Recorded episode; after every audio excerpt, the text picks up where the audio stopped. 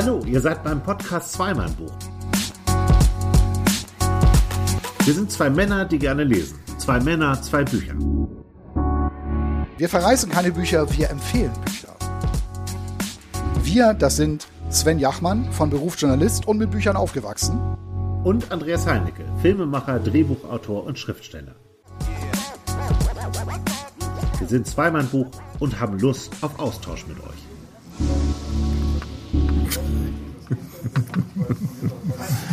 Da sind wir wieder. Ja, hier ist wieder euer Lieblingspodcast, zweimal Buch. Und ihr könnt euch nicht vorstellen, wir sind ja wieder in Dithmarsch. Also hier leben wir ja. Und es ist so schwer im Winter was zu finden. Und deswegen haben wir was Neues aufgetan. Ja. Nämlich ein schönes, gemütliches Gasthaus. Was hast du gehabt? Ich habe eine Wildschweinbratwurst, glaube ich, gegessen. Lecker? War super lecker. Ja. Ich hatte Backhändel auf Ja, das sah auch gut Kartoffelsalat. aus. Das war, war auch gut. Ja. Also hier gibt's tolle Sachen. Ja. Wie geht's? Gut? Äh, ja, ich bin ein bisschen gestresst, aber sonst alles, alles, alles soweit. Was stresst dich denn? Was stresst dich denn als Journalist für ein, für ein Magazin wie das Schleswig-Holstein-Magazin? Was ist da denn stressig? Ja, da, da, da ist einiges. da ist einiges. Ja, heute hat uns mal wieder der Batteriehersteller Northvolt sehr beschäftigt. Der jetzt endlich gesagt hat, also wir, Wir wollen hier auf jeden Fall, genau, wir machen das ja. jetzt. ja, das ist gut. Aber jetzt ist ja noch das Problem, dass ja noch die beiden Gemeinden, auf deren Gelände das alles gebaut werden soll, ähm, die müssen jetzt noch, um es jetzt mal salopp zu sagen, auch zustimmen, weil Ja. es geht ja darum, dass man da bauen soll Das und jetzt darf finde ich jetzt so. nicht so salopp. Ja, das heißt eigentlich anders. Also es ist jetzt Ach so, also, okay. Ähm, geht um Bebauungsplan und Bauleitplanverfahren und diesen ganzen bürokratischen Wahnsinn da noch, der Mhm. noch dranhängt, der wohl auch so sein muss. Ähm, und da hängen ja auch zig Gutachten dran. Also Ja. ne, einfach mal so eine Fabrik hier bauen. So einfach ist das ja nicht, verständlicherweise. Das ist schon kompliziert. die Mhm. natürlich. müssen jetzt noch zustimmen. We weißt du, für alle, die das nicht wissen, ne? die bauen die Autobatterien. Genau, die Eine bauen- riesen, ein, genau. ein Riesengelände, wo Autobatterien. Ja, also nicht die Autobatterie, die vorne im Motor drin steckt, sondern die Autobatterien, mit denen ein, Autofahr ein E-Fahrzeug fährt. Um das nochmal klar zu machen. Ach so, das wusste ich gar nicht. Ich dachte, die bauen die Autobatterien. Ja, sie bauen schon Autobatterien, aber eben halt Autobatterien, also die, die das Auto antreiben. Also statt Benzin. Ja, aber was soll ich denn sonst für Autobatterien? Ne? Ja, vor, je, dein Auto hat doch vorne. Das weiß ich doch, dass das die für Elektroautos sind. Natürlich. Ja, Das wäre ja auch nicht die große In- Innovation, wenn die da diese Autobatterien bauen. ja gut. Ja, nee, verstehen wir uns. Ja, auf jeden Fall ähm, ist das jetzt endlich mal ähm, jetzt durch und ja, das zieht sich ja schon sehr, sehr, sehr lange. Und das Problem ist, ich hatte immer gedacht, wenn die jetzt irgendwann mal sagen würden, also wir machen das jetzt und dann ist das Thema damit auch auch erstmal erledigt. Aber so ist es ja leider. Nein, nein, nein, nein, wir sind in Deutschland. Ja. Da muss das eine oder andere Genehmigungsverfahren noch über den Tisch. Das Ja. ist doch klar. Ja. Und das Ich komme aus dem Harz übrigens. Ich Ach, bin heute ja. aus dem Harz gekommen. Ja. Ich war äh, auf dem Brocken. Ich war schon mal auf dem Brocken. Ähm, ich habe da auch gearbeitet, auch äh, gedreht. Und ich sag mal so, das war wie am Nordpol in so einer Eiswüste. So, ich habe, äh, wenn man so in Norddeutschland lebt und keine Affinität zu Bergen hat, und Ja. so ist es bei mir. Ich interessiere mich nicht so für Berge. Und du bist da oben, dann ist das wirklich ein, eine komplett andere Welt. Ich bin da mit der Schmalspurbahn hochgefahren. Das ist eine dampflokbetriebene Bahn. die kenne ich nur aus dem Fernsehen. Genau, ich bin mitgefahren. Und ähm, das war wahnsinnig kalt da oben und eine völlig unwirtliche und unwirkliche Landschaft. Aber spannend. Und was genau, wieso, also was, was dreht man denn dann da in dieser Eiswüste? Wir haben einen, ähm, einen Kandidaten gedreht. Ich mache ja die Einspielfilme für den äh, ZDF Quiz Champion. Und ich habe einen Einspieler gemacht über einen Menschen, der in Wernigerode lebt und der Marketingleiter der Schmalspurbahn ist. Und die Schmalspurbahn ist diese, dieser Zug mit der Lokomotive, die da hochfährt. Ja. Und er kann das Ding fahren und er kann, und jetzt kommt's, Ja. auch Fahrkarten knipsen. Das ist lustig. Ja. Das ist ein sehr netter Mensch. Ja. ja. Und äh, den haben wir da gedreht. Und die haben wir vorgestellt und mit dem sind wir mit der Bahn da hochgefahren. Und hast du denn auch eine Fahrkarte abknipsen Ja. lassen? Ja, ich hatte die digital und er hat mein Handy kaputt gemacht mit seinem Knipsen. Das ist ja gemein. Wir müssen mal noch was Wichtiges sagen, weil wir das schon mal angekündigt haben. Wir wollten ja am 1. Februar in Sieke sein. Das hat sich verschoben. Wir sind erst im September in Sieke. Ja. Und Stimmt. ähm, Das wollten wir nur einmal, einmal sagen. Hat viele Gründe, die wir jetzt gar nicht alle aufzählen können. Also hat vier Gründe, aber die zählen wir jetzt nicht auf. Ja. Ich traue mich heute was. Was denn? Ich habe meinen Lieblingsschriftsteller heute dabei. Ach ja, endlich mal. Endlich mal. Und äh, weil so oft kommen nicht Bücher von dem raus. Nee, nee, nee, neulich, neulich, das war auch schon dein Lieblingsschriftsteller. John Irving? Ja, mit den, mit den dicken ja, Schinken da. ja, aber John Irving ähm, war eher so der Lieblingsschriftsteller meiner Jugend. Okay. Später wurde es dann Paul Auster. So, den, also ich habe mal gezählt, ich habe von keinem anderen Autoren so viele Bücher wie von Paul Auster. Nämlich, ich glaube, alle. So. Er hat über 30 Bücher geschrieben. Ich, Schlichtweg ich habe alle. so alle, ja. Und er hat über 30 Bücher in 40 Sprachen übersetzt. Ich habe nur die deutschen Ausgaben. Ich lese nur, liest du manchmal so Sachen in Originalsprache, so Nee, Englisch? nee, gar nicht, gar nicht. Wird ja immer größer, ne? In so Buchläden gibt es ja eine riesen englische Abteilung inzwischen. Ist mir gar nicht aufgefallen. Aber ich treffe auch immer, immer mehr so äh, Leute für meine Kolumne auch, die tatsächlich äh, auf Englisch dann auch Bücher lesen. Ja. Ja. Ähm, ähm, aber meistens hängt das auch damit zusammen, wegen, wegen des Jobs auch, ne? Ja. weil, die, weil die einen Beruf haben, wo Englisch sehr gefordert ist und die lesen dann halt Englisch. Aber dass das viele dann auch freiwillig machen, weil sonst würde ja die Abteilung nicht immer größer und größer werden. Das, das ist mir nicht aufgefallen. Selbst so in der Bahnhofsbuchhandlung, Ja. Hamburger Hauptbahnhof, richtig große Abteilung englische Buch, äh, English Books. Alles in Originalsprache. Und läuft, also muss gut laufen, sonst würde eine Bahnhofsbuchhandlung das garantiert nicht machen. Ja. Also ich habe Paul Auster im Original gelesen. Was hast du mit? Wie nochmal? Also das Buch, was du heute vorschlägst, hast du auf Englisch gelesen. Nein, ich habe noch nie ein Buch auf Englisch gelesen. Nur in der Schule. Den Geist von Canterville, den habe ich auf Englisch gelesen. Weil du ich gerade sagst, du hast. Paul Auster im Original gelesen, hast du Nein, gerade gesagt. Ich habe ihn nicht im Original gelesen. Ach, nicht? Ich habe ihn auf Deutsch gelesen. Ja. Was hast du denn mit, Sven? Ja, ich habe äh, mit äh, ein Buch von Karl Rühmann, das ist ein Schweizer, der lebt in, äh, in, in Zürich, Die Wahrheit vielleicht, heißt der Roman. Sieht sehr intellektuell aus. Ja, ähm, das, das Cover ist weniger eine, eine gekachelte äh, Wand, sondern das ist tatsächlich äh, Schachbrettmuster, das hat auch einen Sinn. Das ist jetzt aber kein Drama über einen verhinderten Schachspieler oder so, sondern es hat einfach nur damit zu tun, dass der Protagonist gerne Schach spielt. Das ist jetzt hier aber nicht das Riesenthema. Also keine Sorge, das ist jetzt nicht äh, Schachnovelle Reloaded oder so. Schachnovelle war schon. Ja, ja klar, Schachnovelle war großartig, ähm, sondern das ist einfach nur, weil das ja zum Protagonisten so dazugehört. Ja. Naja, vielleicht könnte man das noch ein bisschen anders interpretieren und, und ähm, Schach das auch so ein bisschen symbolisch oder metaphorisch sehen. Ja, das geht bei dem Thema sicherlich. Ähm, Das ist mir gerade so eingefallen. Wahnsinn, ne? Mhm. Ja, Habe ich das noch nie gut. so richtig drüber nachgedacht. Das ist das gut. war jetzt spontan assoziiert. Das ist Podcast, Mann. Das ist Podcast. so muss es laufen. Ja, und insofern sieht das Buch ähm, so intellektuell aus. Mhm. Es sieht nach Literatur aus. Und das ist auch Literatur. Na, auf jeden Fall. Ja, meins auch. Das ist ja Paul Auster. Paul Natürlich. Auster gilt ja mit seiner Frau Siri Hüsfeld zusammen Ja. als das berühmteste intellektuelle Ehepaar der Welt. Da muss man drüber nachdenken, ob das so ist, aber ähm, in jedem Fall kennt die, glaube ich, jeder. Also wenn man sich für Literatur interessiert. Natürlich, die. ja. Ähm, vielleicht fange ich damit mal an. Ja. Dass Sie Rüstfeld im Juni ein Vielleicht noch mal den Titel. Baumgartner heißt der Titel. Baumgartner. Baumgartner. Ja. Klingt nach einem Österreicher so. Baumgartner. Ja, nee, das ist ein Amerikaner, Ja. ein, ähm, ein, ein Professor, ein amerikanischer Professor Ach. aus Princeton, Ja. der auch äh, Bücher schreibt. Die, die Hauptfiguren von Paul Auster sind fast immer Autoren. Ja, oder Professoren. Oder Professoren. Wie in vielen An anderen Büchern auch. Immer Professoren. Ich, weiß, ich habe darauf gewartet. Ich, du hattest eben auch schon diesen lauernden Blick, als ich das gesagt habe, weil ich weiß, dass du gerne Protagonisten aus komplett anderen Bereichen hast. Ja. Ich auch. Ähm, ich mag aber auch die, weil man sich mit denen auch gut identifizieren kann. Also auch wenn ich jetzt weit von der Professur entfernt bin. Ähm, er ist ein emeritierter Professor. Ja.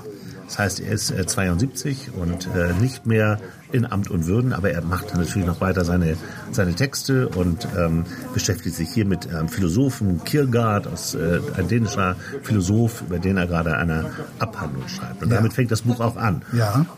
Aber man muss vielleicht vorab noch einmal sagen, bevor ich noch mal ein bisschen was über Siri Hüstvedt und Paul Auster erzähle, dass Siri Hüstvedt im ähm, Juni einen Post bei Instagram abgesetzt hat, dass Paul Auster äh, an Krebs erkrankt ist, ähm, Chemotherapien machen muss und er nicht über den Berg ist. Und dass er im Herbst, also das Buch ist, ist aus dem Spätherbst letzten Jahres, einen kleinen Roman veröffentlichen wird, wie Ja. sie das äh, ausgedrückt hat. Und der ist jetzt raus, der heißt Baumgartner. Und Siri Hüstvedt hat dann noch gesagt, wir leben jetzt im Cancerland, also im Krebsland. Und äh, was das bedeutet, hat sie dann auch nochmal in Interviews äh, ein bisschen ähm, erwähnt. Aber ähm, niemand weiß, was für, ein, für eine Krebsart er hat.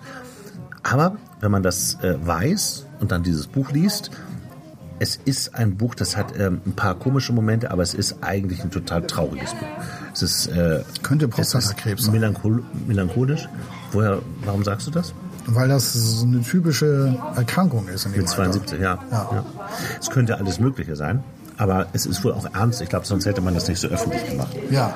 Und ähm, der Baumgartner, ähm, vielleicht, äh, das, das Buch fängt äh, ziemlich verrückt an. Äh, Auch eigentlich lustig. Ähm, er sitzt halt an dieser Arbeit von diesem Philosophen und äh, er ist, wie gesagt, 72 Jahre alt, möchte sich etwas aus der Küche holen, geht runter und merkt auf der Treppe, es riecht hier so komisch. Und ein Topf steht auf der, auf der Gasflamme und brennt langsam durch. Und dieser Topf stinkt. Und er nimmt diesen Topf und äh, verbrennt sich total die Hände daran, äh, schreit. Ähm, dann überlegt er, ah, ich wollte ja, aber eigentlich, was wollte ich denn hier unten nochmal? Er ist schon ein bisschen tüdelig, auch ein Riesenthema, Demenz ähm, geht so bei ihm los. Er sagt an einer anderen Stelle, ähm, dass äh, Männer in, in größeren, im höheren Alter auf den Hosenstall offen lassen, wenn sie vom Klo kommen. Und das ist so ein Zeichen des absoluten Alarms, wenn das passiert. Ja. Er wollte eigentlich seine Schwester anrufen, will das auch gerade machen, aber dann klingelt es an der Tür und eine gewisse Molly kommt. Das ist eine, ähm, eine Frau, die bei UPS arbeitet und man findet sehr schnell raus, ähm, er hat sich eigentlich ein bisschen in die verliebt, in diese UPS-Lieferantin. und er bestellt bei ihr immer Bücher, die er aber nie liest, die er immer nur zurückschickt. Er will eigentlich immer nur, dass diese Molly kommt. Und er stiftet diese Bücher dann halt auch immer. Ja. Er geht wieder rein. Ähm, das nächste Unglück passiert. Er, er fällt die Treppen runter. Es kommt ein, ein Mann, der Gas ablesen muss. Es hat unheimlich Tempo vorne, das Buch. Ganz typisch für, äh, ganz untypisch für Paul Auster eigentlich. Und auch ganz untypisch für dieses Buch, weil es danach gar nicht mehr Geschwindigkeit hat, sondern äh, sehr, sehr ruhig erzählt ist Kommt keiner mehr. kommt keiner mehr. Und du merkst dann, äh, macht das, macht das ein bisschen einen Bruch, das Buch. Und du merkst, ähm, er hat eigentlich so eine Grundmelancholie. Und das liegt daran, dass er eine, eine Frau hatte, Anna, und er seit zehn Jahren Witwer ist. Und er lebte, äh, ich glaube, äh, 30 Jahre etwa mit dieser Frau zusammen. Sie, ist, sie war Übersetzerin und ist umgekommen bei einer Monsterwelle auf Cape Cod im Urlaub. Ja. Und sie wollte noch mal ins Wasser gehen und er sagte, ach nee, komm, muss ja nicht sein, wir wollen zurück zum Haus. Und sie geht rein und ertrinkt. Und das ist äh, die Geschichte, äh, wie sie ziemlich dramatisch dann, dann endet. Da ist der nie drüber hinweggekommen, das ist für den ein, ein Desaster und er bleibt zurück, eigentlich als von einem so liebenden Paar, bleibt er als der einsame Witwer zurück. Ja. Und wenn man dann so die Geschichte von Siri Hüstvedt hört und ihm, dann hat das natürlich so Parallelen, auch wenn er dann die, die Rollen vertauscht hat. Aber dass einer von einem total glücklichen Paar zurückbleibt. Das ist eins der, der großen Themen. Im weiteren Verlauf des Buchs wird dann so, so seine, seine Geschichte erzählt Von diesem Professor. von diesem Professor. Und es gibt so eine, eine Stelle, die ist ähm, relativ weit hinten im Buch, das sind auch nur zwei Sätze, aber da, da freut man sich als Paul Auster-Fan, weil Paul Auster ja immer Zufälle zum Thema macht. Wo du überlegen könntest, ist es ein Zufall oder ist es vielleicht doch kein Zufall? Ja. Das ist ja so sein großes Thema. Oder Dinge, die eine, eine Bedeutung haben. Ähm, Also es gibt ein Buch, Nacht des Orakels, eines meiner Lieblingsbücher, hast du, glaube ich, auch gelesen. Da fällt von einem New Yorker Gebäude ein Wasserspeier runter und verfehlt ihn nur knapp, die Hauptperson. Und anstatt jetzt zu sagen, boah, ich habe Glück gehabt, sagt der Hauptprotagonist, der sollte mich treffen. Eigentlich bin ich tot. Ich kann also neu anfangen und kauft sich ein Ticket, geht zum Bahnhof und fängt ein neues Leben an. Ja. Vielleicht kannst du dich noch daran erinnern. Ja, so halbwegs. Und hier ist es halt, dass er sich fragt, parallel ruft dann noch, das muss ich vielleicht vorher noch erzählen, sonst versteht man das gar nicht, fällt mir gerade auf, die Tochter seiner Putzfrau ruft ihn an und sagt, Papa hat sich zwei Finger gerade abgeschnitten. Und er versucht diese Tochter zu beruhigen, also mit einer, mit einer Säge. Und deswegen kommt seine Mutter nicht, äh, also ihre Mutter nicht, die die Putzfrau ist, weil sie sich um den Vater kümmern muss. Eigentlich will die nur absagen. Und der erste Gedanke, der Paul Oster kommt, ist, ist das vielleicht in der gleichen Sekunde passiert? wie ich mich verbrannt habe und mich auch verletzt habe. So. Und dieses Mal ist es halt nicht mehr so, dass er sich ähm, überlegt, was könnte aus diesem Zufall entstehen, sondern er hat so eine er hat so, so einen Schlussmoment darin. Äh, es gibt zum Beispiel hier, da geht es um, um Autofahren und ähm, und da finde ich das Ende ganz interessant. Das sind nur, sind nur drei Sätze, aber das, die sind so typisch Paul Auster. Und ja. diese Momente gibt es halt in diesem Buch für Fans wie mich, sind die, glaube ich, extra reingeschrieben worden.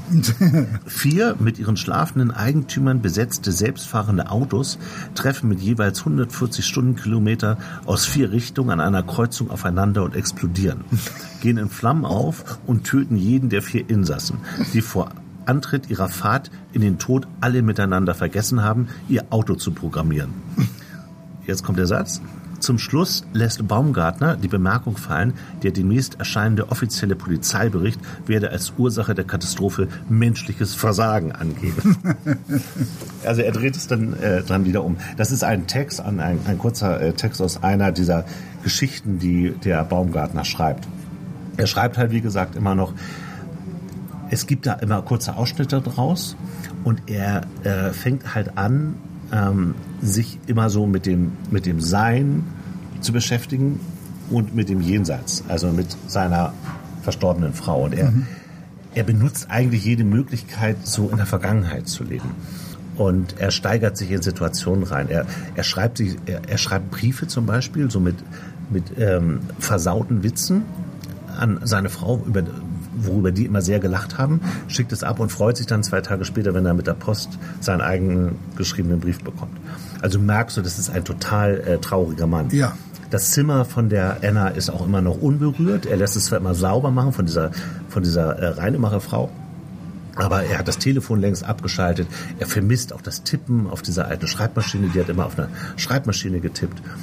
Und äh, das Telefon, was da steht, ist natürlich längst abgemeldet und das klingelt aber eines Nachts. Und er geht ran und seine Frau ist am Telefon.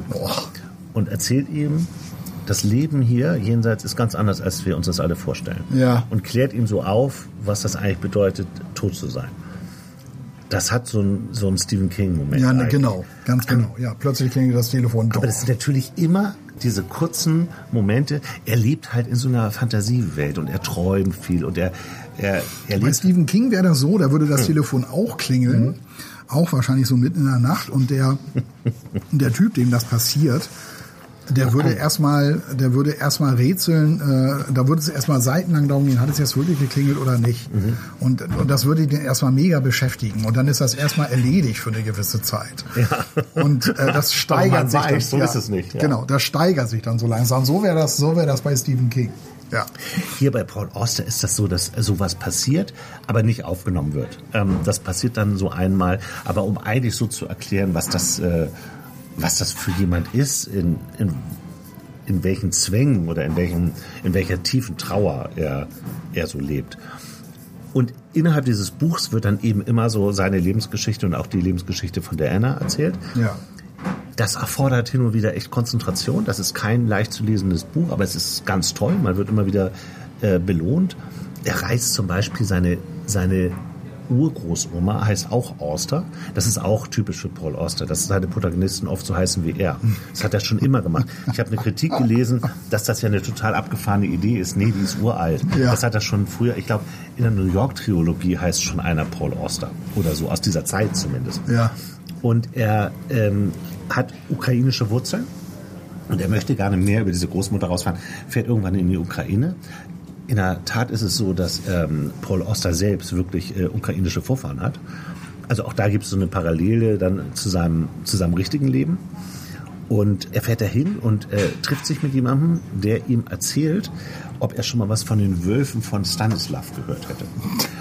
Und dann wird dieses Buch so fast journalistisch. Dann, dann ist das wie so ein Zeitungsartikel, weil dieser Typ ihm erzählt, im Zweiten Weltkrieg 1944 wussten die, die äh, Deutschen ähm, waren vertrieben, die Russen werden kommen und alle sind aus diesem Dorf geflüchtet 1944. Und als die Russen dahin kamen, lebten da nur Wölfe, weil die Wölfe halt diese Stadt besetzt haben und da gelebt haben, mehrere, mehrere Rudel. Und du bist ja natürlich sofort, also du wärst ja auch so ein Typ, der sofort guckt, ey, gibt es das? War das wirklich so? Ja, genau. Und er löst es aber gleich auf und sagt, er, er hat das alles nachgegoogelt und alles nachgeguckt. Die Geschichte stimmt überhaupt nicht.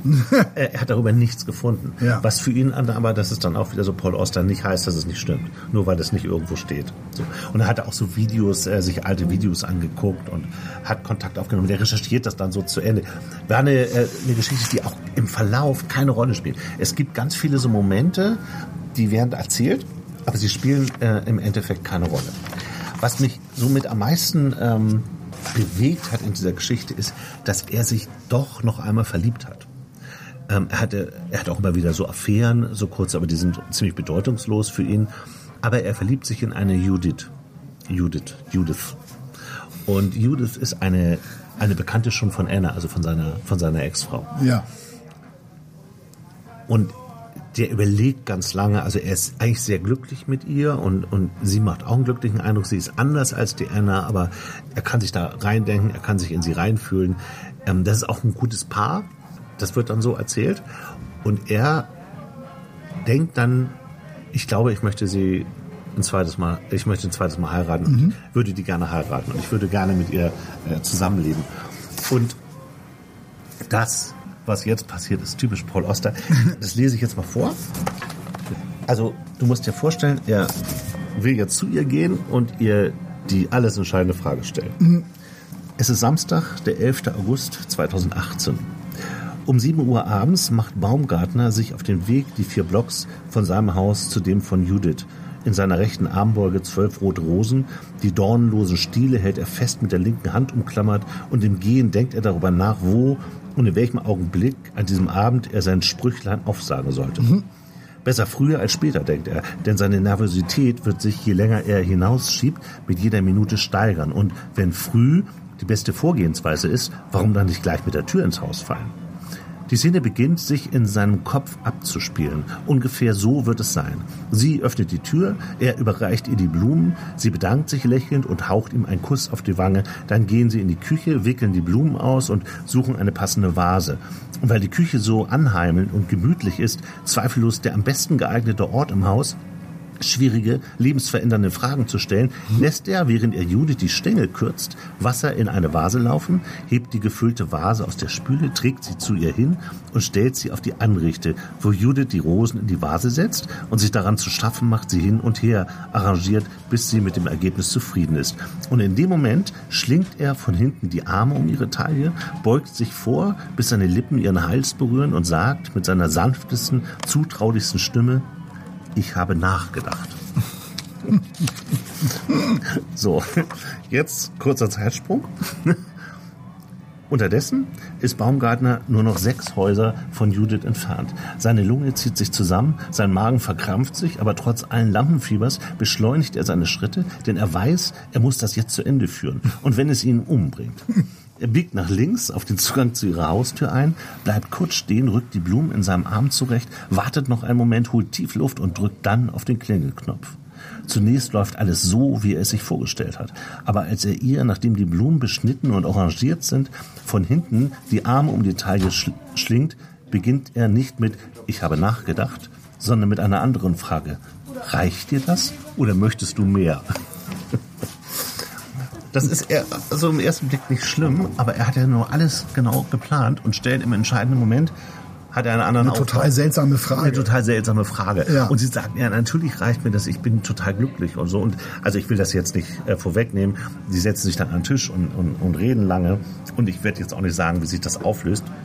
Aber das ist so typisch, dass es eine, einen Ablauf gibt, den er sich genau vorgestellt hat. Ja. Und dann verkackt er es selbst eigentlich mit einer Kleinigkeit. Aber Im es ist, falschen Moment. es ist ja schon mal vom Ansatz her richtig, sich das sehr positiv vorzustellen. Ne? Also es gibt ja viele Männer, ähm, äh, haben ja das Problem, wenn sie jetzt eine Frau kennenlernen müssen, die sie halt, ich sag mal so in freier Wildbahn kennenlernen, mit der sie nicht, Ja. mit der sie nicht zusammenarbeiten oder mit der sie nicht in die Schule gegangen sind, auf die Uni, sondern die müssen sie jetzt irgendwie diese Frau, also sie finden jetzt eine Frau meinetwegen da, angenommen, da steht das eine Frau und ich würde die jetzt toll finden aber die ich kenne die ja gar nicht. Und ich mu- möchte aber mit der ins Gespräch kommen, dann läuft bei vielen Männern ja im Kopf ein Film ab. Und dieser Film ist immer sehr negativ und sehr selbstzerstörerisch. so nach dem Motto, irgendwie, es, es ist der totale Wahnsinn, da jetzt hinzugehen. Was, wa- was soll die von mir denken? Äh, mir fällt da sowieso nichts ein. Ich weiß gar nicht, was ich da sage. Und, und, und, und, und. Und dann kann es natürlich auch nichts werden. Ja. Und er macht es ja genau richtig. Er stellt sich das ja super schön vor. Komplett durchdacht. Genau, genau. Und, und bringt sich natürlich, also, also er programmiert, ich habe das mal von einem Freund von mir gelernt, äh, übernommen auch, der sich damit auch sehr befasst. Er programmiert sich selber auf Erfolg. Das ist ganz wichtig, ähm, dass, man das, dass man das macht. Und das, das ist ja vom Ansatz her ist das ja super, was er da macht. Eigentlich schon. Ähm, nur der ist eben nicht der Typ, der sich auf Erfolg, Erfolg programmiert. Ja. Das ist ein, ein total gebrochener Mann. Der ist einfach in, in seiner Trauer und das ist so für ihn somit das Einzige. Und diese Texte, die Anna hinterlassen hat. Sie hat ein Buch wohl veröffentlicht und sehr viele Gedichte. Und es kommt dann dazu, dass eine Studentin ihn irgendwann anschreibt und sich für Werke interessiert, die möglicherweise nicht veröffentlicht Ja. worden sind. Und da steigert er sich total rein. Das ist für ihn das, das größte Glück, dass es außer ihm noch jemanden gibt, der sich so an, an seine Anna äh, erinnert. Und ähm, auch das ist wieder so, dann spielt er halt wieder in Gedanken äh, alles durch, wie das dann sein wird und wie er die ganzen Gedichte geben wird und all diese Details. Das ist sehr detailverliebt dann auch. Und das Faszinierende ist, ich meine, allein was ich dir jetzt schon alles erzählt habe, ne? Ich habe dir nur wirklich nur ein paar Sachen erzählt. Das Buch hat nur 203 Seiten. Ja, wollte ich gerade sagen. Also das ist gar nicht, aber es passiert, es passiert eigentlich überhaupt nichts Weltbewegendes in dem Buch. Auch dieser ganze Anfang, stopp lieber, äh, auch dieser ganze Anfang ähm, mit diesen Unfällen und er fällt dann auch noch die Treppe runter übrigens und äh, dann äh, kommt der Gastzählermann und will ihm helfen und will nochmal später nach ihm gucken. Der spielt dann die, gan- das ganze Buch über keine Rolle mehr, wird aber hinten dann nochmal erwähnt, dass er wirklich gekommen ist und die beiden sich dann auch so angefreundet haben und so. Aber es, es ist ganz viel, es ist so anekdotenhaft hier und da. Es ist nicht diese typische, klassische, durchkomponierte Geschichte eigentlich. Ja. Sondern es sind äh, ganz tiefe Gedanken über äh, Vergänglichkeit und Trauer und bevorstehenden Tod. Also es ist jetzt kein Buch, was äh, besonders fröhlich ist, aber ich fand das ganz toll. Ja. Und ich weiß nicht, ob ich das toll finde, weil ich Paul Auster-Fan bin. Ich weiß nicht, hast du, hast du mal Paul Auster gelesen? ja, ich habe ja zum Glück, hast du mir ja mal ein, ein tolles, das ist übrigens gerade, ich glaube, der Geschirrspüler ist das, den man gerade hört, ne? Kann das sein? Was macht die? Ich glaube, das hört man nicht. Du hast mir ja so mal noch ein, ein, tolles Buch äh, mal ausgeliehen von Paul Auster. Da waren ja so einige Kurzgeschichten drin. Oder nee, da waren vier oder irgendwie nur vier Geschichten New drin, York also, glaube ich. Ist es dann. Ist das die New York? Mhm, Trilogie. Ja. Und da war ja diese eine irre Geschichte drin von den Pokerspielern. Nee, das ist ähm, die Musik des Zufalls. Von diesen beiden Pokerspielern, die So, so zwei Spiel unerfahrene, verlieren? ja, so zwei unerfahrene Typen, die halt glauben, sie können sehr gut pokern. Mhm. Und äh, sich dann äh, auf ein auf ein ja, illegales Pokerturnier oder Spiel Mhm. einlassen in irgendeiner Villa, genau. äh, weil sie glauben, irgendwie, das schaffen wir ja locker Ja. Und, und, und sie verlieren. ja, sie verlieren und sie verspielen alles. Sie verspielen alles. Das Ja. ist wirklich brutal. Ja. Und äh, sie müssen dann in diesem, das war so schräg, ich glaube, sie müssen dann in diesem Garten eine Mauer bauen. Mhm, genau. Äh, Und in dieser Mauer müssen sie das Dorf bauen. ja, Und dann müssen sie dieses Haus, in dem sie arbeiten und eigentlich, ich weiß nicht, Monate, Jahre gefangen sind, weil sie das alles bauen müssen. Das ist halt ihre Wettschuld. Bauen sie das alles und am Ende sollen sie sich selbst bauen. Wie sie als kleine Männchen da stehen. Und vor allem, sie dürfen nicht fliehen. Also, ja, sie, genau, genau. und das, Das sind ja ihre Wettschulden. ja, den Versuch haben, hatten, hatte ja, glaube ich, einer von den beiden Ja. unternommen oder so. Und äh, ja, das hat nicht funktioniert. Auf jeden Fall eine total abgefahrene Geschichte, die ich aber Ja, super Die fand. Musik des Zufalls heißt Ja. das ja. Das liebe ich auch. Das Ja. liebe ich auch sehr. Das ist toll. Also eine Hammergeschichte. Es, und dann gibt es ja auch die beiden Detektive, die äh, beauftragt werden, sich gegenseitig zu beobachten. Das wissen sie natürlich nicht. Aber sie sind beide in New York in zwei Häusern. Sie sind beide, sie sind beide eigentlich aus dem Leben gezogen, weil sie sich ja nur gegenseitig beobachten und keiner macht irgendwas.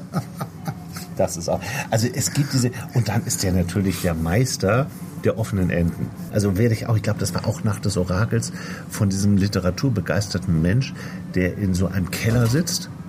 Habe ich, glaube ich, schon mal erzählt in, im Podcast, der in einem Keller sitzt und da Ordnung in so eine Bibliothek reinbringen muss. Ja. Und niemand weiß, wo er ist. Und das ist unterirdisch in irgendeiner Steppe, da irgendwo in Utah. Und das ist so ein Riesenarchiv, unterirdisch. Und der Einzige, der weiß, ist sein Auftraggeber, dass der da ist, ist sein Auftraggeber. Und der stirbt oben, dieser Auftraggeber. Aber Ja. die Tür ist zu. Und ähm, unten ist eine Heizung, das weiß ich noch. Und er sieht halt, es ist ja total dunkel. Und er sieht nur noch diese Streben der, der Heizung. Und irgendwann gehen diese Streben aus. Und dann ist das, die Geschichte zu Ende. Und das muss man mögen. Ja. Auch dieses Buch hat ein merkwürdiges Ende. Das ist halt Paul Auster. So, so sind seine Enden. Das kann man gut finden oder nicht. Ja. Ich finde das nicht immer gut. Ich würde nicht sagen, das ist, das ist großartig. Ich habe manchmal sogar das Gefühl, das ist hier nicht so, aber ich habe manchmal so das Gefühl, äh, jetzt wusste er auch nicht mehr weiter. Jetzt weiß er auch nicht mehr, Ja. wie er den da rauskriegt. Also, da muss es wenigstens eine Vision geben oder irgendetwas. Ja. Aber das macht er halt nicht. Ja. Da verweigert er sich irgendwie so. Ich fand das großartig, das Buch. Und ich freue mich darüber, weil er hat ja let- zuletzt so Bücher geschrieben, die haben mich ehrlich gesagt nicht mehr so, so richtig abgeholt. Er Auch hat ein, teilweise ziemlich dicke Bücher. Auch. ja, dicke Bücher. Und dann hat er dieses Buch über seine Körperteile geschrieben. Und so ein Dankeschön an seine Hände und an seine Füße und mit so ewig langen Sätzen. Und, und ich wusste überhaupt nicht, was das alles soll. Ähm, da gibt es jetzt bestimmt Leute, die, es werden ja sicherlich ein paar Paul Auster-Fans, zu, die das vielleicht ganz toll fanden. Ja. Ich persönlich konnte damit überhaupt nichts anfangen. Ja, das klingt auf jeden Fall Also sehr merkwürdig. Ja, und er hat dann wieder viele Essays. Er ist schon echt ein Held für mich, muss ich sagen. Ich habe das wieder so gerne gelesen, dieses Buch. Ähm, auch wenn es alles andere als lustig ist. ja. Das war mein Tipp für heute. Baumgartner. Paul Auster. Baumgartner.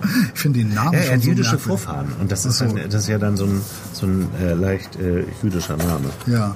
Das für mich klingt das, ist das für mich ist das irgendwie so ein österreichischer Name.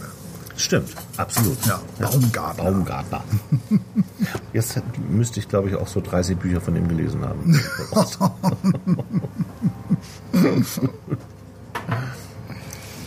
Äh, Ja, mein Buch ist von Karl Rühmann, Die Wahrheit vielleicht heißt das äh, Buch. Und äh, natürlich spielt die Wahrheit hier, die Suche nach der Wahrheit eine, eine ziemlich große Rolle. Es geht in diesem Buch um einen Philippe Tenhold, also ein, ein Mann mit äh, niederländischen äh, Vorfahren. Das liegt daran, dass sein leiblicher Vater aus den Niederlanden kommt, Niederlanden kommt. Seine Mutter äh, hat spanische Wurzeln und er spricht, also Philippe Tenhold, wächst mit Deutsch und mit Spanisch auf. Niederländisch kann er nur so ein bisschen. Das Problem ist, oder er hat, er hat eigentlich eine ganze Reihe, ganze Reihe Probleme. Denn sein Vater war Sportlehrer. Also Er selber, der, der Felipe selber war gar nicht so sportlich, aber sein Vater war sehr sportlich. Und der soll in der Schule ein äh, Mädchen mindestens mal belästigt haben. Und kommt dafür vier Jahre ins Gefängnis. Der Vater oder er? Der Vater. Der Vater. Der Vater, sein Vater. Und er leidet da wahnsinnig drunter. Äh, Er kann sich das überhaupt nicht vorstellen, dass sein Vater so etwas tun würde. Und er kann auch nicht verstehen, dass seine Mutter so tatenlos zusieht, wie ihr, ihr Mann also da ins Gefängnis muss. Und äh, das kann er überhaupt nicht begreifen. Und das ist eigentlich so äh, das Hauptproblem. Und da ist jetzt eigentlich auch so zu erklären, warum der Philippe Tenhold so wird, wie er wird. Ganz schnell nur zu dieser Schlüsselszene. Äh, Das ist jetzt ein Gespräch mit seiner Mutter. Dein Vater hat alles zugegeben, Philippe. Wir saßen beim Frühstück, es war Samstag. Ich wollte nachher mit Frinkel, das ist sein bester Freund, in den Park gehen. Da hatten sie neue, sehr hohe Schaukeln aufgestellt. Er hat zugegeben, dass die Schülerin die Wahrheit gesagt hat. Du weißt schon, das mit. Weiter kam sie nicht. Was? rief ich. Er kann doch nicht zugeben, was er nicht getan hat. Es tut mir sehr leid, sagt meine Mutter und wischt sich die Tränen ab. Aber wenn er sagt, dass er es getan hat, dann sagt er nicht die Wahrheit, schrie ich und sprang auf. Mein Stuhl fiel um, ich stieß ihn weg. Papi hätte niemals, ich weiß das, ganz bestimmt. Meine Mutter kam an den Tisch und wollte mich umarmen, aber ich sprang zurück und fragte, wie sie denn so etwas glauben könne. So von Papi denken könne. Sie blieb stehen und sah mich traurig an. Ich weiß es nicht, Philippe, sagt sie leise. Ich weiß nicht, was wem ich glauben soll und wer die Wahrheit sagt und wohin ich mich wenden soll. Sie begann zu weinen. Ich wusste, dass ich nun zu ihr gehen und sie umarmen oder zumindest ihre Hand halten sollte, aber ich konnte nicht. Mir war nach Streit und Kampf zumute. Ich wollte nicht nachgeben und sei es auch nur für die Dauer einer Umarmung. Ich sagte, dass dies nicht zusammenpasste und darum nicht sein konnte. Papi ist unschuldig, das weiß ich und du weißt es auch. Du kennst ihn. Und ähm, das ist so, das ist so eine Schlüsselszene, weil er will eigentlich herausbekommen, was da wirklich war. Er will die Wahrheit. Er will die Wahrheit, er will nicht seinen Vater reinwaschen, weil so klingt es gerade. Ja, genau. Aber er will, er will wirklich wissen, was da passiert ist. Wie gesagt, er kann es sich nicht vorstellen, dass sein Vater das getan hat. Und das ist das, was diesen Philippe Tanhold antreibt. Der ist ja da noch ein Kind. Ähm, und ihn treibt also diese, diese Suche nach der Wahrheit an. Diese, diese Wahrheit, das ist ein ganz großes Thema in diesem Buch. Ja. Er schreibt nachher dann auch Briefe an seinen Vater, also selbst obwohl er schon gestorben ist, weil er braucht das, weil er, er will ihm näher sein, äh, seinem Vater. Ne? Also das, das, das dient so viel auch vielleicht, um das Ganze auch zu verarbeiten und um vielleicht auch der Wahrheit irgendwie näher zu kommen. Unter anderem das ist für ihn auch ähm, so ein Motiv, um später Psychologie und Kriminalistik zu studieren. Ah, mhm. Er geht also in diese. Er, sein, er macht sein Hobby zum Beruf. Ja, sozusagen. Ne? Also er macht, er macht wirklich diese, diese verzweifelte äh, Sehnsucht nach der Wahrheit, das macht er zu seinem Beruf, weil er will, er will eben halt auch die Techniken erlernen, wie man Wahrheit, Wahrheit rausfindet. Und darin, darin wird er auch sehr, sehr gut. Das Problem, was dieses Buch hat, das sage ich jetzt mal ganz ehrlich, ist jetzt, dass immer erzählt wird über dieses Buch, Philippe Tenhold äh, gehört zu den besten Verhörspezialisten, doch dann unterläuft ihm ein fataler Fehler. Da, das stimmt nicht. Darum geht es in diesem Buch nicht. Natürlich passiert das mit diesen fatalen Fehlern. Steht hinten auf dem Klappentext. Ja, es, es steht oder auch andere schreiben, dass es, da, dass es darum gehen würde. Ähm, das ist aber nicht, darum geht's aber eigentlich nicht. Also das ist wirklich nur ein ganz kleiner Teil. Ähm, das Buch ist ganz interessant aufgebaut. Also es hat eigentlich drei Erzählstränge und man erkennt es auch, äh, wenn man das Buch liest, die, äh, wenn man in einer bestimmten Zeit ist, ist es alles fett gedruckt. Und, oder es ist ein sehr kurzer Dialog nur, oder äh, es ist halt normal gedruckt, dann sind wir in der Vergangenheit. Also hier blickt dieser Philippe Tenhold, ja, das war mal ein Verhörspezialist. Das ist aber nur ein kleiner Teil in diesem Buch. Ja. Er ist eigentlich Dolmetscher und Übersetzer und arbeitet in Zürich mehr oder weniger so für Sozialgerichte. Also er hat mit sehr harten Fällen da zu tun, wo Männer ihre Frauen missbrauchen oder wo, wo es um die, das Sorgerecht für Kinder geht. Oder um, ma- manchmal ist er auch im Krankenhaus, weil da einem Patienten erklärt werden muss, was demnächst mit ihm passiert. Und er muss sich einfach nur darauf konzentrieren, das äh, zu übersetzen. Obwohl er, und das, das macht es so lesenswert, er kann das eigentlich gar nicht. Er kann sich eigentlich gar nicht nur darauf zu konzentrieren, einfach nur zu übersetzen und neutral zu sein, weil er war ja mal ein Verhörspezialist und er kann Körpersprache sehr gut lesen. Okay. Und wann immer er in einer Situation ist, wo zum Beispiel ein Ehepaar ist, ähm, wo ähm, sie behauptet, mein Mann verprügelt mich und so weiter und so fort, und du jetzt rauskriegen musst als Sozialarbeiter, der jetzt ähm, damit konfrontiert ist, der aber kein Verhörspezialist ist, sondern einfach nur einer, der jetzt gucken muss, okay, was machen wir jetzt da, hat er es mit, aber mit einem Dolmetscher zu tun, der muss sich da nur so zwei, drei Dinge angucken und weiß sofort, was los ist. Und das ist er. Und um jetzt nochmal zu dieser über, über äh, Verhörgeschichte zu kommen, er hat da mal tatsächlich einen Fehler gemacht. Er war sich seiner Sache sehr sicher.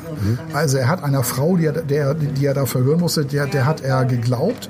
Und das war ein fataler Fehler und äh, deshalb äh, konnte er so einen Terroranschlag nicht verhindern. Das wird aber nur so nebenbei erzählt. Es ist nicht so, dass das Buch auf diese Situation hinsteuert und du bist die ganze Zeit bei einem Verhörspezialisten. So, so ist es nicht, aber der Eindruck kann schnell entstehen. Aber davon handelt das Buch so nicht, sondern dass er ist Dolmetscher und hat mit diesen ganzen Fällen zu tun. Und wie gesagt, das sind diese drei Stränge. Dolmetscher, er blickt auf sein Leben zurück. Ne? Wie wurde er das, was er wurde? Äh, ne? die Bedingt durch diese Geschichte von seinem Vater ist er ja, genau, geworden. genau. Und, äh, und dann noch sehr interessante Dialoge, und das hat mir wahnsinnig gut gefallen, mit seinem Ausbilder. Die sind ja immer so eingestreut. Eine Seite immer so ein Dialog. Kann ich auch gleich noch mal kurz ein Beispiel gleich noch mal vorlesen. Ja. Und das hat natürlich was. Ein großes Problem ist auch, dass seine Mutter äh, nach seinem Vater jemand anderes kennenlernte. Alfred heißt der Typ. Das ist ein Künstler, aber einer, der trinkt und der aggressiv wird, wenn er getrunken hat. Ähm, und der seine Mutter betrügt. Und der Philippe, der findet das auch raus. Und dadurch entsteht sein zweites großes Problem. Das eine ist eben halt der Vater, den er sehr vermisst, wo er nicht glaubt, dass der dieses Mädchen mal, dass er tatsächlich dieses Mädchen vergewaltigt hat. Das andere Problem ist dieser Stiefvater, den er von Anfang an nicht mag. Über diesen Stiefvater findet er einiges raus, konfrontiert ihn ganz bewusst auf eine sehr provozierende Art und Weise damit und löst damit ein komplettes Desaster aus. Und damit muss er auch leben. Okay. Äh, Das ist, das ist so sein, sein zweites großes Problem. Und das wird auch sehr genau beschrieben, wie es dazu, wie es dazu gekommen ist. Also das ist diese eigentliche Geschichte. Aber was, was man natürlich jetzt wissen will, also wirst du nicht sagen, sollst natürlich auch nicht, aber für mich ist das Spannende, hat sein Vater, hat er äh, jemand missbraucht oder nicht? Ja, genau.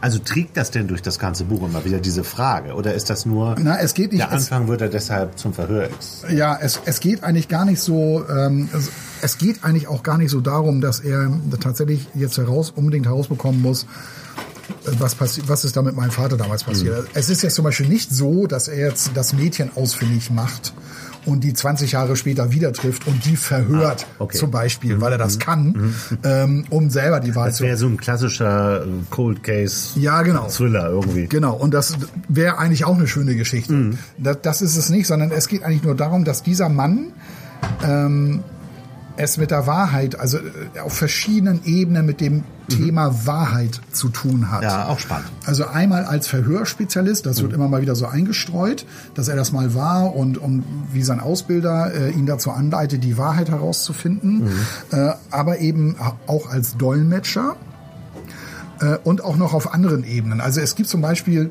äh, immer diese Szene, wenn er, wenn er äh, sein Dolmetscherjob vorbei ist. Also weiß nicht, er war jetzt am Sozialgericht oder, oder an, äh, irgendwie an so einer ähm, Sozialbehörde und äh, musste da irgendwie so ein Gespräch jetzt übersetzen.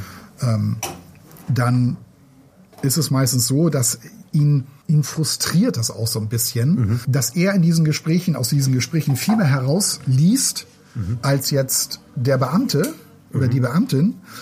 Er darf ja aber nicht, weil das als Dolmetscher zu weit geht, darf er ja auch nicht eingreifen und selber das Gespräch an sich reißen. Darf er ja nicht. Aber er sieht es ja vor sich liegen, a- alles anhand der Körpersprache, weil, und weil er eben halt auch dieser Spezialist ist.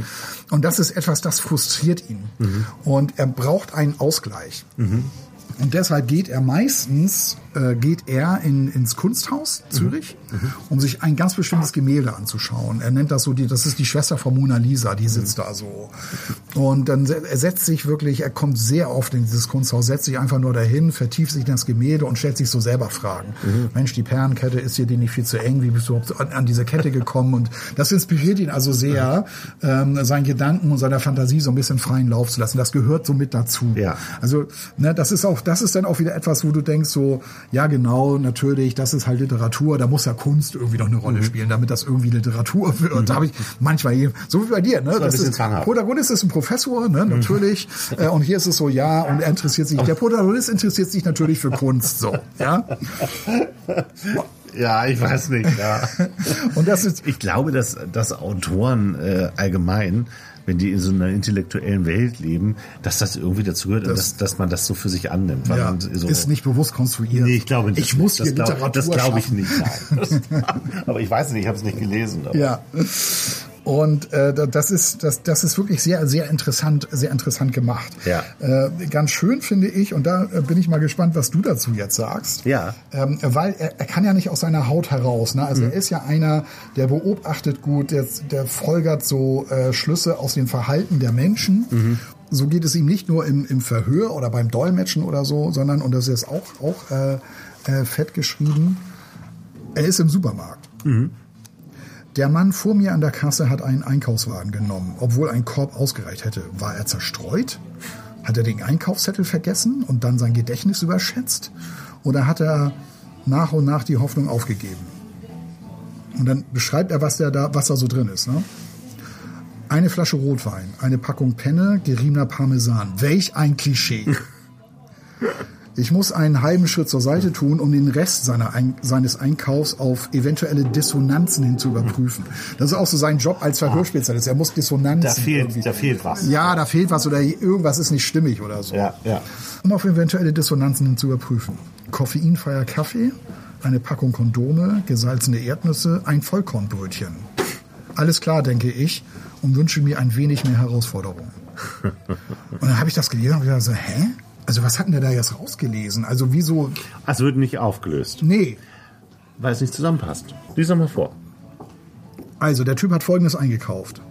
eine Flasche Rotwein, eine Packung Penne, geriebenen Parmesan. Okay, das ist ein Mit Abendessen, Mittagessen. Hm. So, dann guckt er sich den Rest des Einkaufs auf eventuelle Dissonanzen hin an. Koffeinfreier Kaffee, eine Packung Kondome, gesalzene Erdnüsse, ein Vollkornbrötchen. Alles klar, denke ich, und wünsche mir ein wenig mehr Herausforderung. Was ist denn jetzt so klar? Ich glaube, dass er, ähm, du hast auch eben selber gesagt, was für ein Klischee. Ja. So, und das gehört dann eben auch dazu. Also ich glaube, es zeichnet sich in dieser Szene sein, so, wenn er Menschen so kategorisiert und so, so einschätzt, dass er irgendwie sieht, ah, der hat dann, äh, morgens hat er sein Vollkornbrötchen, äh, abends kommt seine Freundin, mit der hat er Ja. Sex, deswegen braucht er die Kondome. Kennst du das noch? als du jung, also als ich jung war, ne? Ja. Und ich kann mir vorstellen, dass du das ähnlich gesehen hast. Und du warst irgendwo so eingeladen bei so einer Freundin. Und du fandst sie eigentlich ganz attraktiv und du wolltest irgendwas von der so. Und dann kommt man nach Hause, kommt man in so eine fremde Wohnung und dann geht sie erstmal ins Bad, so, ne? Ja. Und du guckst dich dann so in der Wohnung um. Was sollst du machen, so, ne? Das Ja. erste Mal in der Wohnung. Und ich habe mir immer die Plattensammlung angeguckt. Und dann so zusammengebaut, so, da stand dann irgendwie so, das waren ja 80er Jahre, wir sind ja schon ein bisschen älter, Ja. da stand da so eine Christe Burke-Platte und so, so die Cat Stevens-Platte. Ja. Nee, Da wäre ich gleich. Breakfast for Tillerman oder wie das Ding hieß. Und da dachte ich so, ich glaube, das ist hier nicht das Richtige für mich.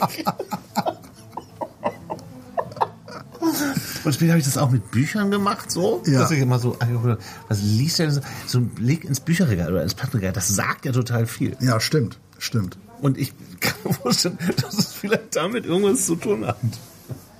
Ah, Ich brauche, glaube ich, jetzt noch ein kleines Bier. Ich fand das auf jeden Fall, ich bin da so ein bisschen.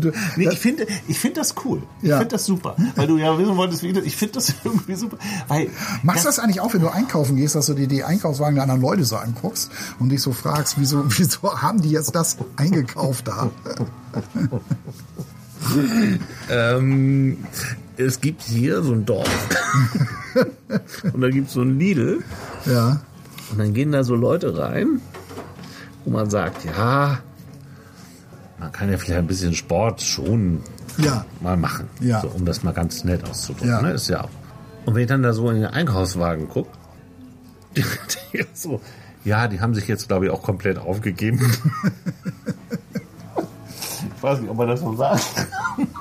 ich sehe das. Aber findest du das nicht auch mal? Ich frage mich schon, wie, wenn man da jetzt so Fleisch kauft, das ist dann so alles Haltungsstufe 1. So. Weil äh, nur so gut und günstig Zeug. Ja, ja, genau. Ja, Richtig. ich verstehe, dass man wenig Geld hat. Völlig okay, ne? Ähm, jeder muss im Moment so darauf achten. Aber in welchen Massen warum auch, ist ne? man, ja, in welchen Massen? Und warum kauft man dann nicht einfach weniger und dann mal was Gutes? Warum muss man das jeden Tag haben? Ja, ja. Und das ist schon, ja, also ja, die Antwort ist ja. Ich, ich gucke da schon rein. Und du? Ja, ich auch. Ich auch. Ich, ich bin auch einmal, Darf ich noch ein kleines Bier bekommen? Ja. So ein kleines Küppe, ja. Ja. Danke. ich bin, ich bin auch manchmal so kurz davor, so dazwischen zu gehen. Weil ich sehe da manchmal auch so, genauso wie du, so eine völlig übergewichtige Frau. Und die hat dann da so wirklich. Oder Mann. Ja, oder Mann. Und die hat dann da ohne Ende so äh, Limonade und, Ja. und, und Säfte so im Einkaufswagen so drin stehen. Und Chips. ja, ja, und, und ich denke mir dann manchmal so, oh ey, vielleicht wundert die sich, äh, wieso sie dann nicht abnehmen kann oder so. Und dann denke ich mal so, ja, genau daran liegt es doch. Und wenn du das nicht machen würdest, das wäre schon so wahnsinnig gut. Aber ich habe einmal habe ich auch eine, eine, eine Frau gesehen, die war, die war vor mir an der Kasse und die hat viel so Eiweißriegel gekauft. ne? Also die, die sah auch sehr sportlich aus. Und ich dachte, und ich dachte dann so, boah, die musst du jetzt wirklich schützen, weil die t- isst jetzt wahnsinnig viel von diesem Zeug. Ähm, aber da ist ja, wenn du da nicht genau hinguckst, ist da ja auch tatsächlich dann doch wieder wahnsinnig Ja. viel Zucker drin Ja. oder so, ne? Ja. Und ich hatte, es gibt einen Eiweißriegel, den habe ich mir eine Zeit lang auch mal gekauft. Den gibt es auch in dem Laden, wo, wo sie das auch, wo sie auch eingekauft hat. Ähm, und der hat wirklich, der hat wirklich wahnsinnig wenig Zucker und wahnsinnig viel Eiweiß. Und äh, den hatte ich, den hatte ich auch so dabei. Und dann äh, ist sie dann rausgegangen und dann hatte ich dann auch bezahlt, bin hinter ihr her und meinte so, ich habe gesehen, Das hast du gemacht? ja, ich habe gesehen, was sie da eingekauft haben. Nein. Ähm, Nein. Ich, ich mache das, ich mach das auch und ich habe diesen Riegel hier gefunden und ich kann dir wirklich nur sagen, schau auf die Inhalt, Inhaltsstoffe, das ist der beste Riegel, den du kaufen kannst. So, ne? Und da hat die sich derbe drüber gefreut. Ja? Also das hätte auch anders ausgehen Das hätte total anders ausgegangen. Aber du machst doch das Gleiche wie dein Protagonist. Ja, Und man, man weiß doch auch, also jetzt wird es natürlich dann auch komisch irgendwann, aber du weißt doch auch, wie sieht's da zu Hause aus. wahrscheinlich, ja. So. Also äh, das ist ja schon, dass man äh, sich ein Bild, vielen Dank, dass man, dass man so ein Bild erschafft von dem, wie die so ticken. Und Ja. das ist bei mir, weil ich so ein, so ein super Musikfreak bin, bei mir war das immer die Musik. Sag mir, was du hörst und ich weiß, sag Ja, dir, genau. was du bist. Das, das ist zu einfach und ne, also wenn jemand sagt, ja, ich höre das, was so im Radio läuft, ist das ja okay, hat nichts mit meinem Leben zu tun, Ja. aber dann ist es ja okay, aber das ist jemand, der sich nicht mit Musik beschäftigt. Ja, So. ja. Also das muss man ja auch immer so ein bisschen voraussetzen. Bei Essen ist es einfacher, Ja, stimmt. finde ich. Ja. Aber das fand ich das. Aber die Szene ist, guck mal, was da, diese kleine Szene, was das hier so, Ja. Und das, das ist eben halt auch ganz interessant. Und, und interessant ist eben auch, sind eben auch diese kurzen Dialoge mit seinem Ausbilder, den er ähm, äh, kennengelernt hatte äh, während seines Studiums. Und dieser Ausbilder hat die dann irgendwann eingestellt und dadurch, das ist aber wirklich nur ein ganz kleines, äh, das wird immer so nebenbei so unter, untergehoben, so dass er das mal war. Ne? Es gibt aber dann immer mittendrin immer diese, diese Kurzdialoge mit seinem Ausbilder, wenn es um Verhöre gehen, äh, geht und wie man, wie man es schafft, äh, dass sein Gegenüber entweder gesteht, was er getan hat, oder dass man irgendwie die Wahrheit erfährt. Und auch hier, auch hier wieder, ne, dieses Thema Wahrheit. Äh, ich, ich will die, ich will die Wahrheit erfahren. Und sein Ausbilder heißt Feimann und die äh, Kapitel sehen dann immer so aus. Ne? Also fett gedruckt steht, und steht mit so Feimann, fett gedruckt. Spiegelstrichen und so. Genau, und, und du weißt, ach, jetzt, ist, jetzt geht's wieder um seinen Ausbilder. Wir haben doch sein Geständnis, aber haben wir die Wahrheit, Tenhold? Warum sollte ich sein Geständnis denn anzweifeln? Passt das Motiv, das Tatmotiv, das Geständnismotiv?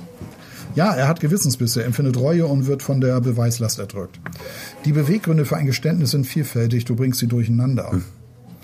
Ja, ethische, emotionale und opportunistische. Ja, und wenn alle im Spiel sind, es sind immer alle im Spiel. Warum muss ich sie dann auseinanderhalten?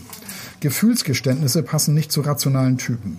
Verstandesgeständnisse und opportunistische Geständnisse nicht zu emotionalen. Ja, kann man das denn so deutlich voneinander abgrenzen? Nein. Aber du musst herausfinden, was überwiegt. Warum?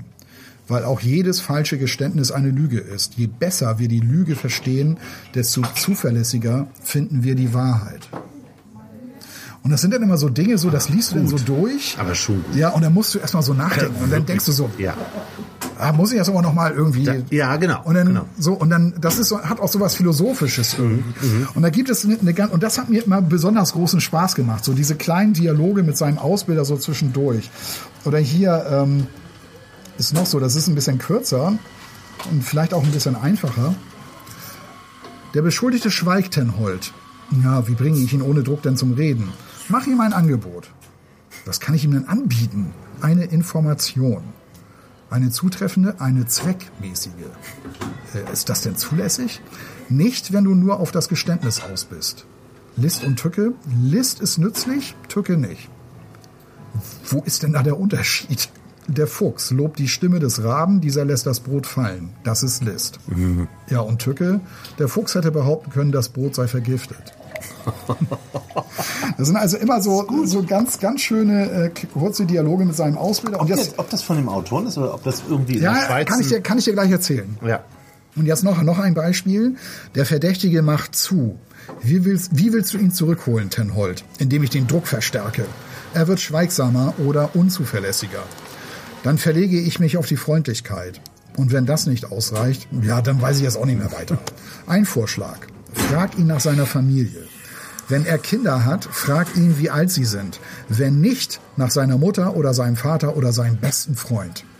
Damit er redet, damit er sich in eine Welt begibt, in der es ihm gut geht. Und wenn er weiterhin schweigt, erzählt ihm von einer Welt, in der es dir gut geht. Oh, Das sind also diese Techniken. das ist aber super. Ja, es ist wirklich Super. Ja. Und das, das ist dann so etwas so, da, da, da hältst du mal kurz inne und denkst noch mal so drüber nach. Mhm. Total, und dann super. geht die Geschichte entweder mit einem Rückblick weiter oder eben halt in der Szenerie, wo er gerade wieder Ja. so dolmetschen musste. Also so ist dieses Buch aufgebaut. Und, da, und daran merkt man, glaube ich, jetzt so dieses Thema Wahrheit. Mhm. Wie ähm, der Autor sich an diesem Thema so abgearbeitet hat in diesem, Ja, in diesem ja, Roman. ja. Und das ist, das ist ganz schön gemacht. Führt das zu irgendwas? Also ist das irgendwie eine, eine abgeschlossene Geschichte oder ist es eher so ein Rückblick auf so ein, auf so ein Leben als Verhörer? Ja, es ist, es ist, es ist leider jetzt keine, keine abgeschlossene Geschichte. Also ich habe das ja, glaube ich, schon gesagt. Also es ist jetzt nicht so, dass er tatsächlich am Ende herausbekommt, äh, hat sein Vater, dass, ob sein Vater jetzt das das verrätst du jetzt? Krass. Ja, das kann ich, ver- das kann ich verraten, weil es ist wirklich nur, es ist wirklich nur hier eine Episode, die nur das Motiv deutlich macht, warum, Warum aus das- ihm wurde. Okay, Ne? Genau. okay, mhm. Ähm, und ja klar, also Das andere- hätte man ja schon gern gewusst. ja, andere Schriftsteller hätten natürlich sich genau darauf gestürzt, hätten ihn die ganze Ausbildung durchlaufen, um dann irgendwann nebenbei privat zu ermitteln, äh, was war da jetzt früher. Ähm, hätte ich auch nicht so schlecht gefunden. Mhm. Hätte ich auch gut Ja, gefunden. Ja. aber ja, das, das Buch endet, äh, das verrate ich jetzt auch mal so, weil das hast du bei Paul Auster ja auch gesagt. Nein, ich habe gesagt, es ist ein offenes Ende. Ja, bei mir auch. Ach so. Es ist ein offenes Ende.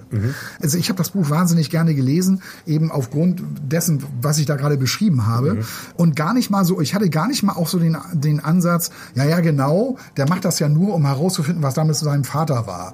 Weil du merkst, wenn du das Buch liest, darum geht's eigentlich auch gar nicht mehr so. Das war, es war wichtig, das gehört zu seiner Biografie dazu, aber du würdest nicht auf die Idee kommen, so ab Seite äh, 180 dich zu fragen, ja, was ist denn da jetzt überhaupt mit dem Vater und so. Da, da muss es jetzt ja mal hinkommen. Äh, so ist das nicht. Also, weil du das jetzt gerade nochmal aufgegriffen hast mit dem offenen Ende.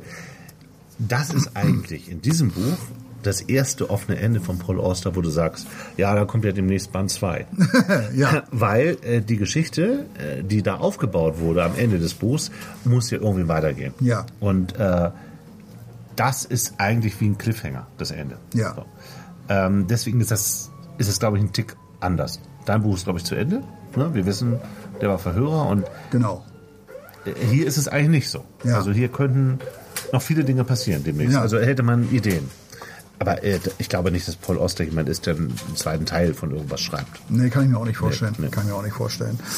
Ja, auf jeden Fall. Und, und warum ist warum äh, jetzt diese, diese Verhörtechnik und so weiter? Äh, hat der Autor damit irgendwas zu tun? Ja, hatte er. Ah, interessant. Ja, das, das fand ich auch. Ähm, er hat das, im, In- er hat das äh, mal in so einem Interview erzählt. Das kann man auf der, auf der äh, Seite des Verlags. Äh, der Verlag heißt Rüffer und Rup. Finde ich ja toll, dass du immer so Verlag. Ich habe hier den Rowold Verlag Ja.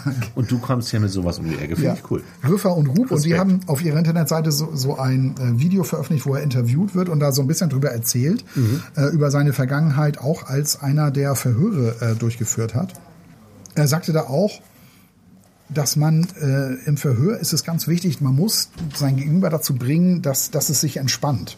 Mhm. Also die Leute sollen sich entspannen. Und er sagt, diese ganzen Kriminalfilme, kennen wir ja alle, ne, wo der Kommissar den anderen anbrüllt. Unter Druck und so. setzt Ja, und so, unter ja, ja. Druck setzt und so.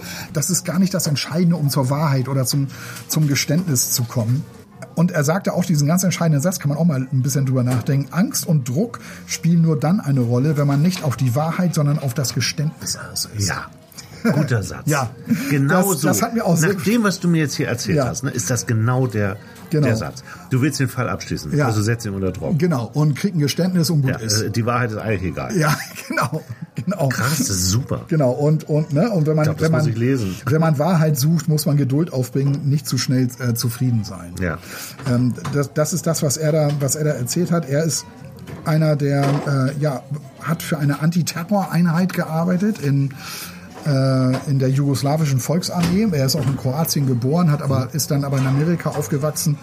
Ähm, Karl Rühmann und arbeitet heute tatsächlich äh, auch als Übersetzer als äh, Schriftsteller sowieso hat viele hat auch Kinderbücher äh, viele Kinderbücher geschrieben äh, spricht auch mehrere Sprachen Ja, tun Schweizer ja alle. Ne? genau und ähm, Und wie, wie, wie bist du darauf, von wann ist das? Wie bist du darauf gekommen? das ist äh, von von äh, 2022 ich hatte das auf, auf ne- meiner Liste stehen ich habe es irgendwo mal gehört ähm, und fand das sehr, sehr spannend und sehr Ja. interessant.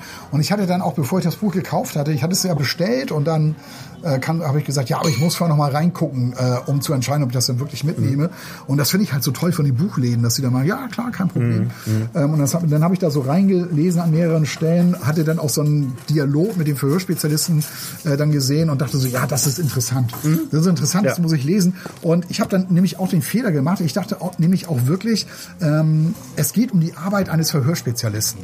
Dachte ich auch. Und dann dachte ich, wow, das ist interessant, muss ich lesen und so Ja. weiter. Ja. Aber dann wurde das ganz anders. Also deshalb kann ich das hier wirklich nur nicht oft genug wiederholen. Es geht nicht darum, dass er Verhörspezialist ist und im Verhör geht was schief. Und darauf steuert die ganze Geschichte zu. Das ist es nicht, sondern er ist Dolmetscher und blickt auf sein Leben zurück. Und, und äh, so wie ich das gerade halt beschrieben habe. Das Ja. ist ganz, ganz wichtig, wenn man sich für dieses Buch interessiert.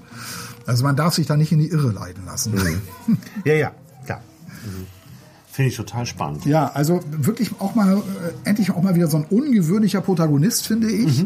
Äh, also ein Dolmetscher. Und tolle so Sätze. Also ja. das, was du so gelesen hast, da steckt ja wirklich, wirklich viel drin. Ja, und mir hat das auch gut gefallen, diese, diese drei Ebenen.